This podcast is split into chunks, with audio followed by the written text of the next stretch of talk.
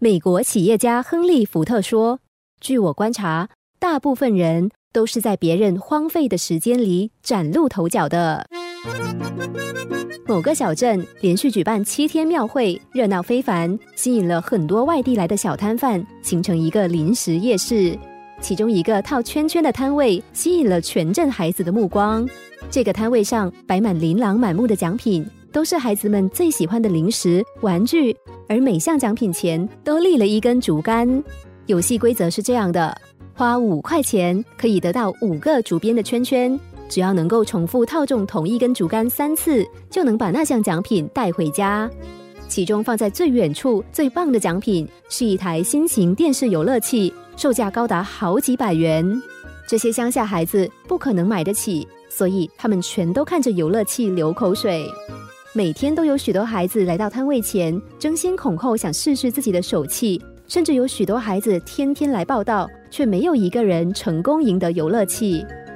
渐渐的，孩子们放弃了，觉得游乐器的位置实在太远了，想要套中根本是天方夜谭。他们转而进攻容易套中的奖品，赢得一些普通的小玩具或是便宜的零食。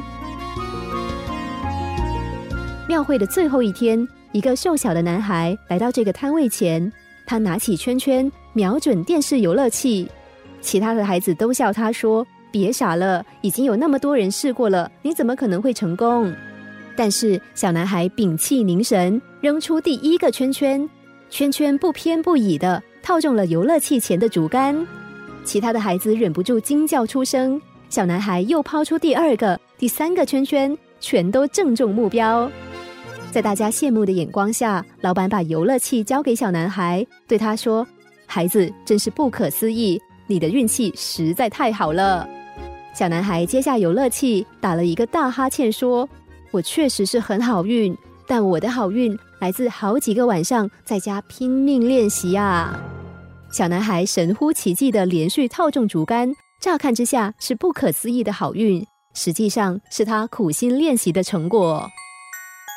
一无所有的人，难免对于旁人的成功眼红，总是认为对方真幸运，却很少想过他人的成功。是用多少汗水、泪水灌溉的成果。如果你认为自己的运气不好，那么请先从努力开始吧，因为越努力的人，往往也越幸运。